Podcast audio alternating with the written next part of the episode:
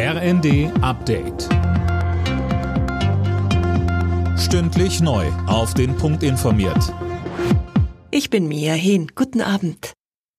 Zwei der drei verbliebenen deutschen Atomkraftwerke sollen bis zum nächsten Frühjahr als Notreserve für die Stromversorgung bereitstehen. Das hat Wirtschaftsminister Habeck nach dem Stresstest für die Energieversorgung mitgeteilt. Mehr von Max Linden. Die beiden Kraftwerke Neckar-Westheim 2 in Baden-Württemberg und Isar 2 in Bayern werden als Reserve bis Mitte April am Netz bleiben.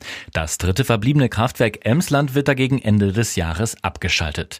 Am beschlossenen Atomausstieg will Wirtschaftsminister Habeck nicht rütteln. Begründung, Atomkraft sei weiter eine Hochrisikotechnologie, die Lagerung des hochradioaktiven Abfalls eine Belastung für kommende Generationen.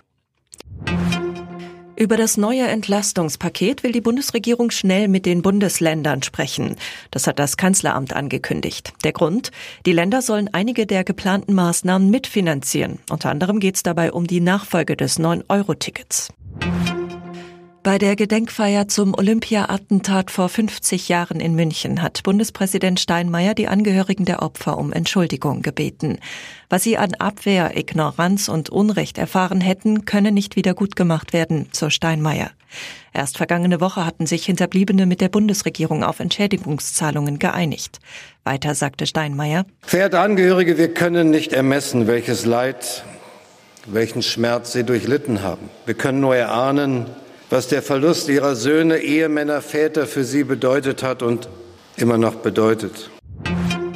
Die Maskenpflicht in Flugzeugen wird offenbar aus dem Infektionsschutzgesetz gestrichen. Das berichtet das Redaktionsnetzwerk Deutschland und beruft sich auf Koalitionskreise. Bei hohen Infektionszahlen soll eine Maskenpflicht im Flugzeug aber wieder angeordnet werden können. Alle Nachrichten auf rnd.de